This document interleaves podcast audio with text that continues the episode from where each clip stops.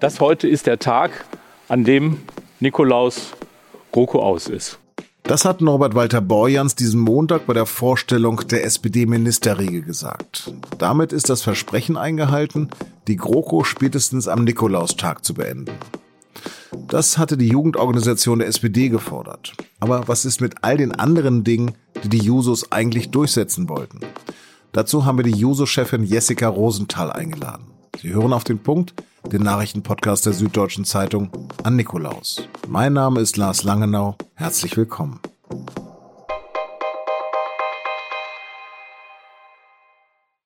Nach den Grünen und der FDP hat nun auch die SPD als letzte der Ampelparteien ihre Minister und Ministerinnen benannt.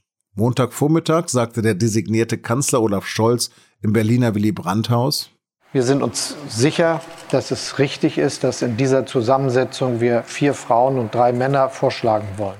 Mit Spannung wurde ja vor allem die Entscheidung erwartet, wer das Gesundheitsministerium übernimmt. Und es ist tatsächlich Karl Lauterbach. Kanzleramtsminister wird Wolfgang Schmidt. Der hat Olaf Scholz bislang als Finanzstaatssekretär unterstützt und hält ihm jetzt auch in der neuen Funktion den Rücken frei. Mit dieser Entscheidung hatten viele gerechnet. Aber sonst waren doch noch einige Überraschungen dabei bei der Postenvergabe. Christine Lamprecht kennen wir schon als Justiz- und Familienministerin. Jetzt wird sie neue Verteidigungsministerin.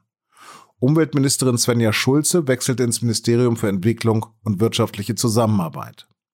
Hubertus Heil bleibt Minister für Arbeit und Soziales. Aber hören wir doch mal kurz, was die neuen künftigen Ministerinnen und Minister gesagt haben. Beginnen wir mit Karl Lauterbach. Wir müssen diese Pandemie bekämpfen. Die Pandemie wird länger dauern, als viele denken. Wir werden das aber schaffen. Impfen wird die zentrale Rolle spielen, aber nicht nur. Und wir werden darüber hinaus das Gesundheitssystem stärken. Die hessische Fraktions- und Landesvorsitzende Nancy Faeser sollte eigentlich in zwei Jahren die SPD in den Landtagswahlkampf führen. Jetzt wird sie erstmal neue Innenministerin. Übrigens als erste Frau in diesem Amt.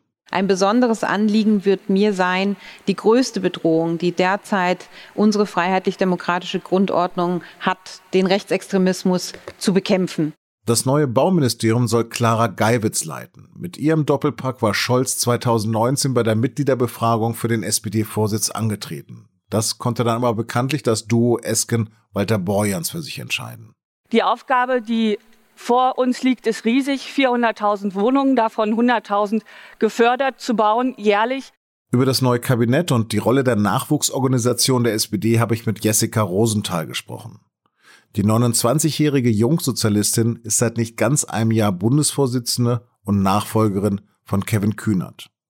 Seit der Wahl ist sie auch Abgeordnete des Bundestages. Dort stellen die Jusos fast ein Viertel der neuen Fraktionen, so viele wie nie zuvor.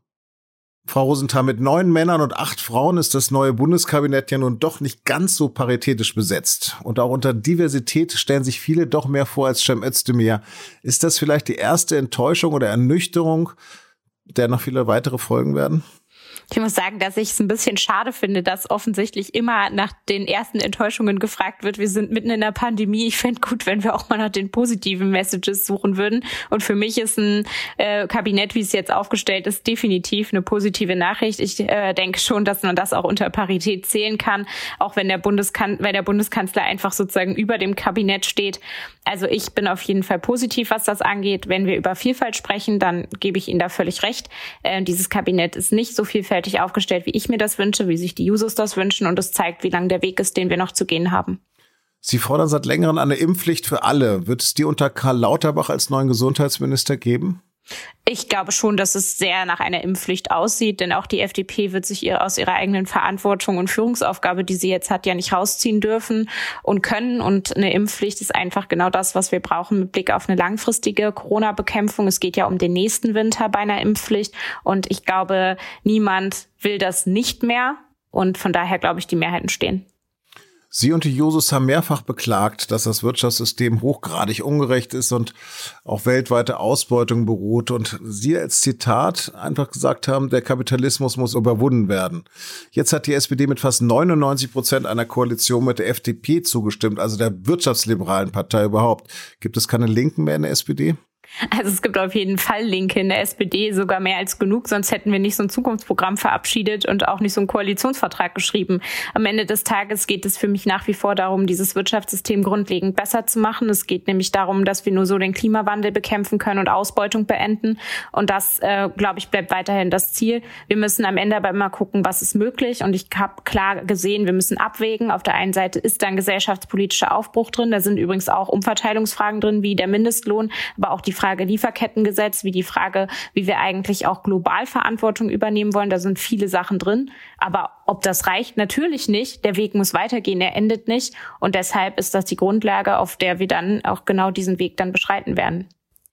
Ja, jetzt ähm, gucken wir uns das doch nochmal an. Da findet sich im Koalitionsvertrag ja wenig zur Umverteilung sozialer Gerechtigkeit. Es gibt keine Grundsicherung, keine Annehmung der Vermögensteuer, keine Beschränkung von horrenden Mieten. Und auch die Milliarden aus Erbschaften bleiben unangetastet. Sieht ja für mich nicht so aus, als hätten sich Jusos da irgendwo durchsetzen können. Das sehe ich aber ein bisschen anders, weil ich eben glaube, dass man nicht nur dieses Themenfeld betrachten darf. Wir haben da eine Kindergrundsicherung drin. Das ist ein absoluter Systemwechsel. Wir haben da auch drin beschrieben, wie ein Sozialstaat der Zukunft aussehen soll, nämlich auf Augenhöhe. Das muss dann auch mit Leben gefüllt werden. Das äh, werden wir auch ganz klar einfordern, wenn wir um die Frage Bürgerinnengeld uns dann drehen werden. Da ist eine Ausbildungsgarantie drin. Da sind, ist ein Mindestlohn drin. Da ist ein Bundestariftreuegesetz drin. Also da sind ganz schön viele Dinge drin, die am Ende auch Umverteilung möglich machen. Aber klar, wenn es um die Frage von Vermögens Verteilung geht, dann reicht das nicht, was da drin steht. Und dann ist es die FDP, die ganz klar Klientelpolitik betrieben hat und die dafür gesorgt hat, dass das verhindert wurde. Und das haben wir be bemängelt, das bemängel ich weiterhin. Und wir als SPD wollen daran was ändern, weil es ungerecht ist, so wie es jetzt ist. Mhm, aber dann verraten Sie mir doch mal Ihren Trick. Wie arbeitet man dann mit der FDP zusammen? Das kann ich Ihnen noch nicht sagen. Ich arbeite ja noch nicht mit der FDP zusammen. Ich kann Ihnen nur sagen, wie es in den Koalitionsverhandlungen war, in dem Teilbereich Arbeit. Und da ist es in jedem Fall so, dass man schon, glaube ich, Verständnis füreinander entwickelt hat. Also auf jeden Fall habe ich gesehen, dass zumindest einige bei der FDP eine ähnliche Vision haben, wenn es darum geht, dass jede und jeder das Leben führen soll, was man sich wünscht. Ich glaube, in der Analyse sind wir grundlegend Unterschiede, äh, unterschiedlich und dann auch in den Maßnahmen. Und da, glaube ich, muss man sich dann gegenseitig überzeugen. Und da äh, ist der Weg, glaube ich, noch weit zu gehen. Gibt es denn überhaupt noch Sozialliberale in der FDP? Ich glaube schon. Und ich äh, sage Ihnen auch ehrlich, dass ich hoffe, dass die FDP noch einiges an Erkenntnisgewinn vor sich hat. Denn ich glaube auch, die Letzten müssen sich aus dem neoliberalen Zeitalter der 90er Jahre rausbewegen. Vielleicht hilft die Koalition. Was für eine Rolle wird denn Kevin Kühnert als neuer Generalsekretär spielen? Ähm, Kevin wird in jedem Fall die Sichtbarkeit und auch die, ähm, ja, die programmatische Sichtbarkeit der SPD äh, garantieren. Das hatte er in der Vergangenheit, das wird er in der Zukunft tun. Ich glaube aber auch, dass er es möglich macht, die Geschlossenheit, die wir momentan haben und die ja auch allenthalber gelobt wird, zu Recht, dass die auch beibehalten wird, weil es natürlich auch darum gehen muss, dass alle repräsentiert sind, alle Stimmen auch mit sehr viel Einfluss ähm, versehen äh, in den Austausch kommen können bei uns. Und äh, Kevin ist da auf jeden Fall die Stimme der Jusos Justus ähm, und ich glaube auch vieler weiterer progressiv aufgestellter SPD-Mitglieder. Auf was freuen Sie sich denn jetzt besonders die kommenden vier Jahre? Ich freue mich darauf, die Dinge, die da positiv im Koalitionsvertrag drinstehen, äh, umzusetzen. Dabei geht es mir vor allem um das Einwanderungsland. Es gibt so viele Menschen, die hier leben und einfach das Gefühl haben, nicht dazugehören zu können. Und das muss beendet werden. Ich habe keine Lust mehr, in solche Augen zu gucken am Wahlkampfstand, wo mir Leute sagen, ich kann nicht wählen, obwohl so sie 20 Jahre hier arbeiten. Ich freue mich darauf, die Ausbildungsplatzgarantie umzusetzen. Aber ich freue mich ehrlich gesagt auch darauf, ziemlich viel zu streiten und ähm, über den Koalitionsvertrag hinaus auch Ideen zu entwickeln und weiterzuentwickeln. Äh, ähm, die unser Land nach vorne bringen können. Wir haben sowas beschrieben wie eine Jobgarantie. Wir müssen die Migrationsfrage, die ja auch eine globale Gerechtigkeitsfrage ist, beantworten. Die Frage von Corona ist auch eine Gerechtigkeitsfrage und das wird mehr erfordern als nur die Umsetzung des Koalitionsvertrags und da ist mit uns als Jusos und auch mit mir persönlich zu rechnen.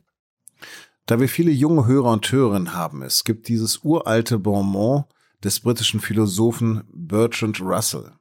Wer in seiner Jugend kein Kommunist oder Sozialist war, hat kein Herz und wer es im Alter noch immer ist, kein Verstand. Wie oft müssen Sie sich das eigentlich anhören und was entgegnen Sie dann?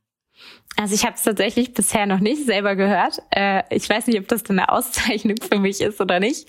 Ähm, ich denke auf jeden Fall, dass äh, da hoffentlich nicht so viel Wahres dran ist, weil ich schon vorhabe, auch weiterhin zu dem zu stehen, was mich, wo ich überzeugt bin. Und ich bin hier nicht als Politikerin, die einfach nur zwei, drei kleine Maßnahmen umsetzen will, sondern ich glaube, dass wir das große ganze Rad bewegen müssen, dass wir überhaupt in der Lage sind, dass die ökologische Grundlage so zerstört ist, dass äh, Kinder unsere Klamotten nähen. Das sind alles alles Auswüchse dessen, dass ein Wirtschaftssystem eben nicht äh, super funktioniert, sondern dass wir es ändern müssen und daran festzuhalten und das weiter auch zu verfolgen, egal wie groß die Widerstände und auch die realpolitischen Herausforderungen sind. Das bleibt auch weiterhin mein Ziel.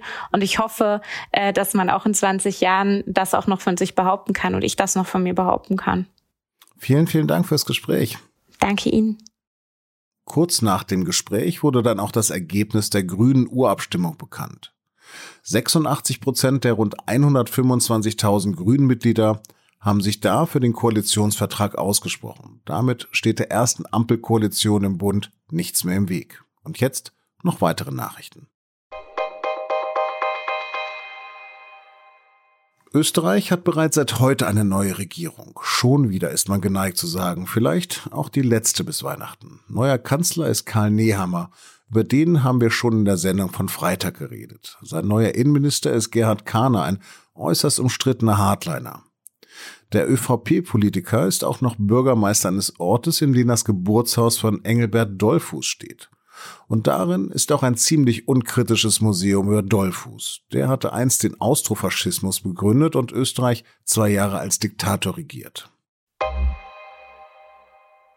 Mit Fackelaufmärschen hatten und haben es die Faschisten ja besonders, auch in Deutschland. Gerade gab es einen Fackelaufmarsch von rund 30 Gegnern der Corona-Politik vor dem Haus der sächsischen Gesundheitsministerin Petra Köpping von der SPD.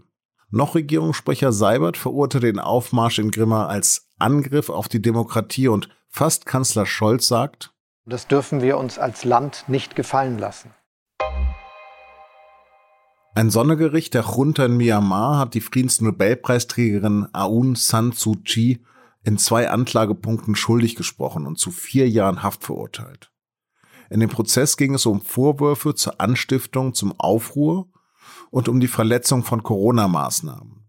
Das Ganze galt aber als reiner Schauprozess. Aung San Suu Kyi ist 76 und die entmachtete Regierungschefin von Myanmar. Ihr drohen in weiteren Verfahren bis zu 100 Jahre Haft.